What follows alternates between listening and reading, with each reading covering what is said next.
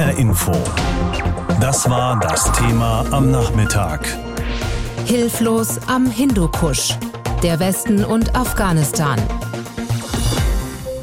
Der Einsatz in Afghanistan ist Thema beim Treffen der NATO-Außenminister heute und morgen. Milliarden Euro wurden seit dem Fall der Taliban auch in den zivilen Aufbau in Afghanistan investiert. Trotzdem lebt heute mehr als die Hälfte der Bevölkerung unter der Armutsgrenze. Mindestens 80 Mal am Tag gibt es Anschläge auf Zivilisten und Sicherheitskräfte, so verzeichnet das die NATO. Und das, obwohl sie noch rund 10.000 Soldatinnen und Soldaten im Land stationiert hat. Zurzeit bildet die NATO vor allem die afghanischen Sicherheitskräfte Sicherheitskräfte aus. In der Hauptstadt Kabul grassieren derweil die Angst und die Verzweiflung. Hoffnung auf einen baldigen Frieden haben eigentlich nur noch wenige. Und so greifen nach Anschlägen auf Schulen und Universitäten auch Studenten zur Waffe und schließen sich neuen Widerstandsbewegungen an. Silke Dittrich berichtet. Warten auf den nächsten heftigen Anschlag oder selber kämpfen? Hamidullah Azadi hat sich für den Kampf entschieden. In der Hauptstadt Kabul hat er Philosophie und Soziologie studiert, wollte eigentlich seinen Doktor machen. Aber statt seinen Kopf in die Bücher zu stecken, hat er sich der Widerstandsbewegung für Gerechtigkeit angeschlossen. Wir erreichen Azadi über sein Handy. Er lebt jetzt in Maidan Wadak, einer Provinz in Zentralafghanistan. Ich habe vorher an vielen Demonstrationen teilgenommen, um für unsere Rechte zu kämpfen, erzählt er. Dann hat es einen Anschlag auf unseren Protest gegeben. Ich war ziemlich schwer verletzt. Diese zivilen Proteste, die bringen doch nichts. Damit erreichen wir nichts. Wir werden ja geradezu gezwungen, unsere Leute und unsere Dörfer zu verteidigen. Hamidullah Azadi ist ein Hazara und gehört damit einer Minderheit in Afghanistan an. Dennoch bilden die Hazara die drittgrößte ethnische Gruppe im Land. Sie sind Schiiten. In den Provinzen greifen die Taliban ihre Dörfer an. In der Hauptstadt Kabul werden die Hazara vor allem von den Kämpfern des sogenannten Islamischen Staats attackiert. Die sind Sunniten. Sie köpfen uns oder wir werden von Selbstmordattentätern zerfetzt in Schulen und Universitäten, sagt Asadi. Wir sind echt frustriert, da einfach nur noch zusehen zu müssen. Vor allem von der Regierung sind wir enttäuscht. Deshalb müssen wir die Sache nun selbst in die Hand nehmen. Die Soldaten der afghanischen Regierung haben in den Provinzen allerhand damit zu tun, die verstärkten Angriffe der Taliban abzuwehren. Außerhalb des Landes sitzen sie zwar seit September gemeinsam an einem Tisch, um einen möglichen Frieden zu verhandeln, die Verhandlungen sind aber mehr als zäh eine Vereinbarung noch lange nicht in Sicht. Mitte Januar hatte Donald Trump kurz vor seinem Abgang noch einmal 2500 US-Truppen abziehen lassen. Alles in allem fühle es sich an, als säßen die Afghanen auf einem Pulverfass, das jeden Moment explodieren könnte, sagt Hamidullah Assadi. Solange es keinen Frieden gibt, steigt die Unsicherheit bei den Menschen immer weiter an. Bald werden vermutlich noch mehr militante Gruppen als jetzt schon hier operieren und Afghanistan in ein Schlachtfeld verwandeln. Deshalb müssen wir uns alle vorbereiten, damit wir uns verteidigen können. Für die afghanische Regierung ist das kein gutes Zeichen. Bislang standen die Hazara noch auf ihrer Seite. Und es gibt ohnehin schon starke Gegner wie die Taliban und der Islamische Staat, mit denen die Regierung zu kämpfen hat. Auch für die Entscheidung der NATO ist die derzeitige Lage vertrackt. Die Taliban drohen, es könnte zu einem großen Krieg kommen, wenn die NATO-Truppen nicht wie vereinbart Ende April aus Afghanistan abziehen. Hamidullah Azadi, der ehemalige Philosophiestudent, sagt, ein einziger Aufruf ihres Anführers genüge und tausende Hazara stünden sofort zum Kampf bereit. Auch Deutschland muss eine Entscheidung treffen. Der Bundeswehreinsatz in Afghanistan muss regelmäßig vom Bundestag verlängert werden. Das steht Ende März wieder an.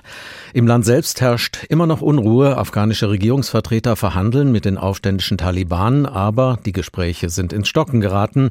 Die Taliban drohen, dass sie weiter kämpfen werden, falls die ausländischen Streitkräfte bis Mai nicht das Land verlassen haben. Elinor Zaino leitet in Kabul das Afghanistan-Büro der Konrad-Adenauer Adenauer Stiftung. Ich habe vor der Sendung mit ihr gesprochen und sie gefragt, wie gefährlich es sich zurzeit in Afghanistan lebt. Ja, die Sicherheitslage hier in Kabul ist aktuell wirklich sehr angespannt, also deutlich angespannter als sonst. Wir haben hier täglich eins bis vier Anschläge, kleinere Anschläge in Kabul gegen verschiedene Personen. gegen Regierungsmitglieder, ähm, Personen aus der Zivilgesellschaft, Medien, ähm, Richter. Also es ist aktuell wirklich etwas angespannter. Wie stark ist die Macht der Taliban denn inzwischen wieder? Welchen Rückhalt haben sie in der Bevölkerung? Ja, die Taliban haben natürlich große Teile des Landes, also wirklich mehr, die, die mehrheitlichen Teile des Landes mittlerweile unter ihrer Kontrolle. Ähm, das wechselt natürlich auch. In vielen Provinzen teilen sie sich so ein bisschen die Kontrolle mit der Regierung. Es ist schwer zu sagen, ähm, wer wirklich dahinter steht und aus welchen Motiven die Menschen sich den Taliban anschließen. Ähm, hier in Kabul, und das zeigen Umfragen zumindest aus Kabul, ist, dass die Mehrheit der Bevölkerung ein islamisches Emirat der Taliban ablehnen. Aber wie, wie ähm, repräsentativ solche Umfragen sind, ist natürlich auch nochmal, ist auch nochmal fragwürdig. Hat es auch etwas mit materieller Not zu tun, dass sich die Menschen in Afghanistan den Taliban anschließen?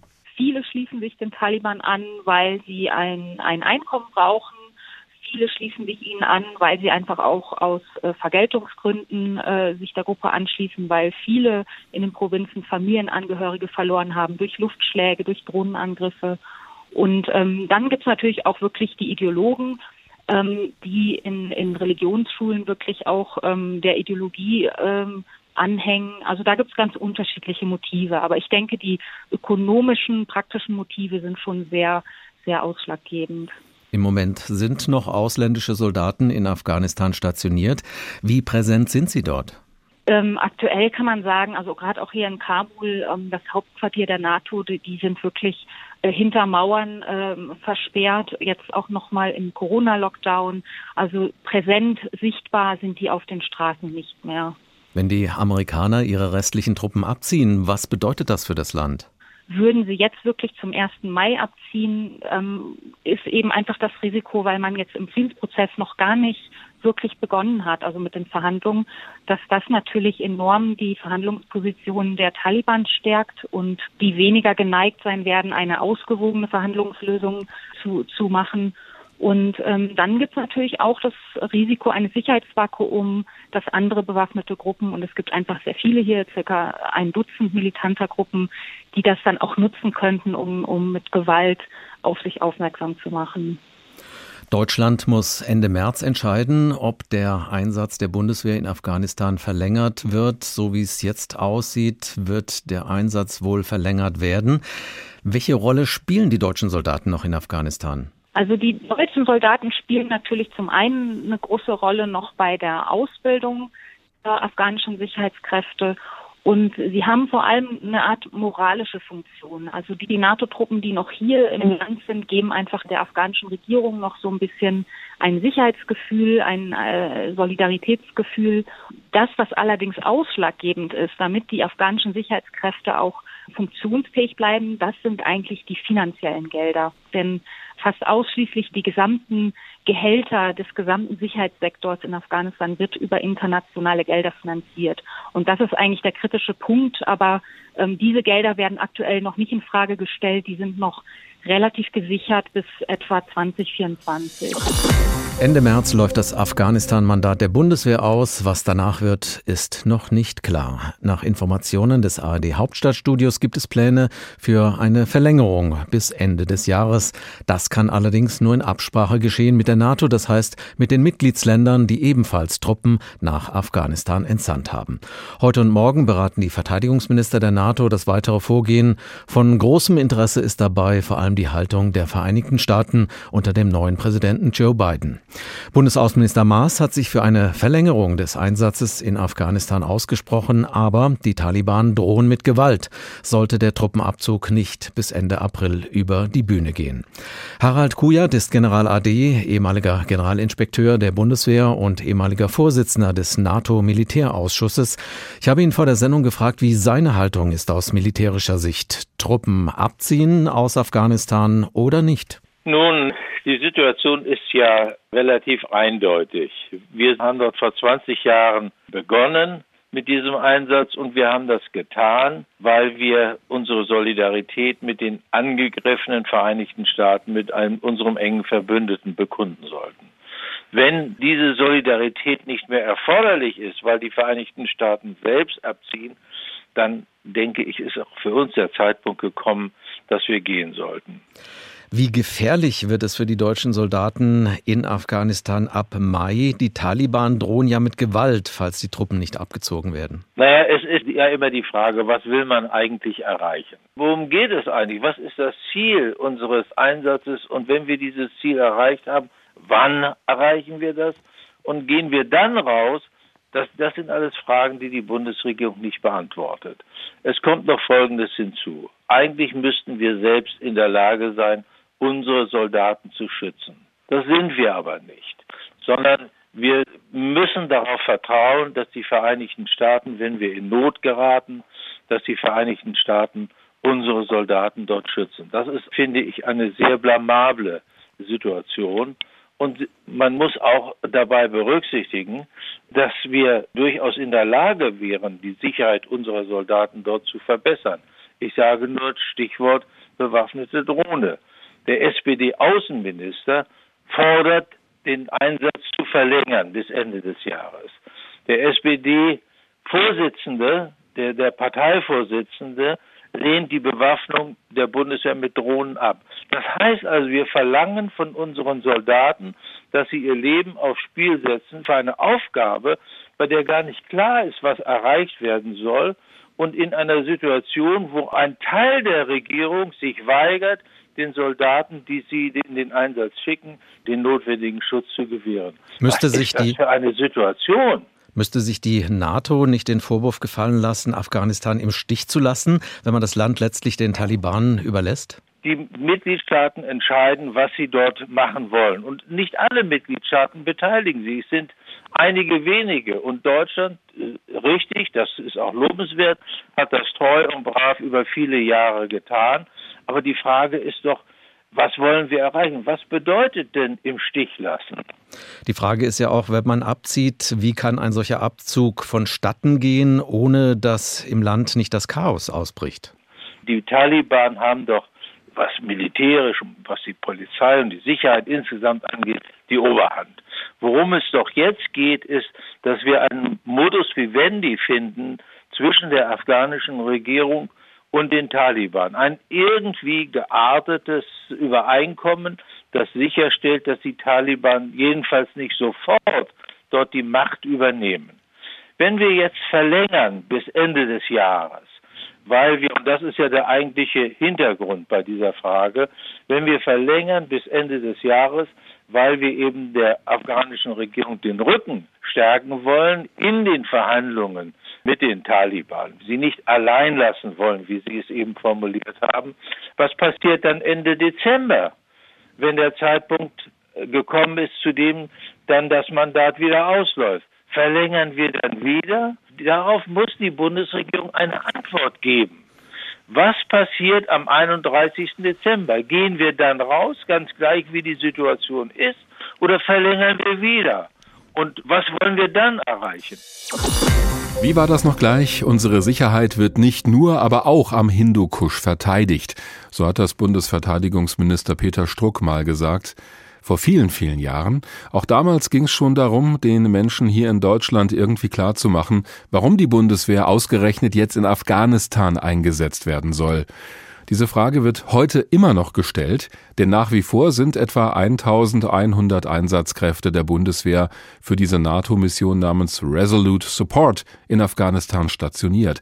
Die werden dort auch gebraucht, etwa um die Soldaten der afghanischen Armee auszubilden. Eigentlich soll die internationale Mission aber Ende April schlussendlich zu Ende sein.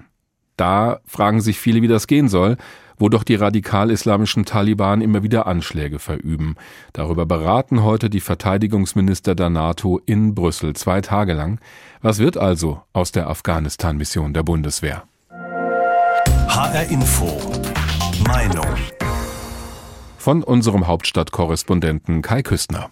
Es ist ein Satz, der schon in den Jahren ab 2006 in Afghanistan kursierte. In jenen Jahren also, als sich die Lage am Hindukusch dramatisch verschlechterte. Aber niemand das so richtig wahrhaben wollte, schon gar nicht in Deutschland. Ihr habt die Uhren, wir haben Zeit. So lautete dieser Satz. Ausdrücken sollte er, gerichtet von den Extremisten an die Adresse des Westens, wir müssen doch nur abwarten, ihr seid irgendwann wieder weg und wir dann zurück. Nun, ganz weg aus Afghanistan sind NATO und Bundeswehr noch nicht. Aber die Taliban sind stark wie nie, seit inwieweit der US-Einsatz ihr islamistisches Horrorregime nach dem 11. September 2001 hinwegfegte. Jedenfalls hat sich deutlich gezeigt, was passiert, wenn man von Seiten des Westens mit einem Countdown versehene Uhren stellt und geplante Abzüge an feste Daten knüpft. Genau das hat US-Präsident Trump getan, als er mit den Extremisten das Abzugsdatum 30. April aushandeln ließ. Die Folge, nichts regt sich derzeit bei den Verhandlungen zwischen Taliban und afghanischer Regierung in Doha. Die Gewalt im Land eskaliert.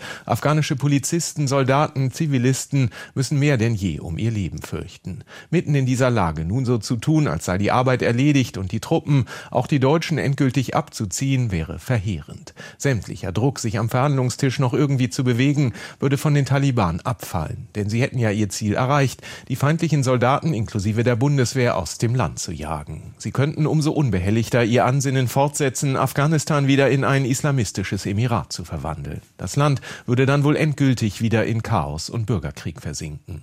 Nun ist die Frage nicht ganz unberechtigt, ob das nicht ohnehin passieren wird. Die Gefahr besteht in der Tat. Nur hieße eben ein Blitzabzug der westlichen Truppen und der Bundeswehr auch das letzte Hoffnungspflänzchen Friedensverhandlungen sofort wieder zu zertrampeln. Insofern ist der Ansatz von Bundesregierung und NATO, sich eher wieder an den Bedingungen vor Ort zu orientieren und weniger an tickenden Uhren, grundsätzlich richtig. Was allerdings auch passieren muss, ist die zum Teil haarsträubenden und auch von deutscher Seite gemachten Fehler der nunmehr fast 20 Jahre am Hindukusch aufzuarbeiten. Die Liste ist lang. Herausgegriffen sei an dieser Stelle nur die Unaufrichtigkeit, mit der Politik und Streitkräfte diesen Einsatz spätestens seit den gefährlichen Jahren 2005-2006 begleitet haben. Auch als sich deutsche Soldaten im Staub von Nordafghanistan schon fast täglich Gefechte mit den Taliban lieferten, versuchten Kanzlerin und Co. noch, den Deutschen hierzulande Sand in die Augen Augen zu streuen, weil man der Bevölkerung nicht zutraute, die Wahrheit ertragen zu können. Auch wenn sich die Bundesregierung im Jahr 2010 endlich dazu durchrang, von Krieg am Hindukusch zu sprechen, dieser verdruckste Umgang mit fast sämtlichen Auslandseinsätzen der Bundeswehr hält bis heute an. Misstrauen aber lässt sich durch Schweigsamkeit nicht wirksam begegnen. Zur Wahrheit gehört auch offen einzugestehen, wenn die Bundeswehr länger in Afghanistan bleibt, wird das keine Hexerei am Hindukusch bewirken, in deren Folge sich morgen die Taliban ergeben. Doch gerade jetzt nur auf Zeitpläne und die eigene innere Sanduhr zu schauen und überstürzt ab abzuziehen hieße, die afghanische Bevölkerung im Stich zu lassen. Das haben die Menschen in dem geschundenen Land nicht verdient. HR Info. Das Thema. Wer es hört, hat mehr zu sagen.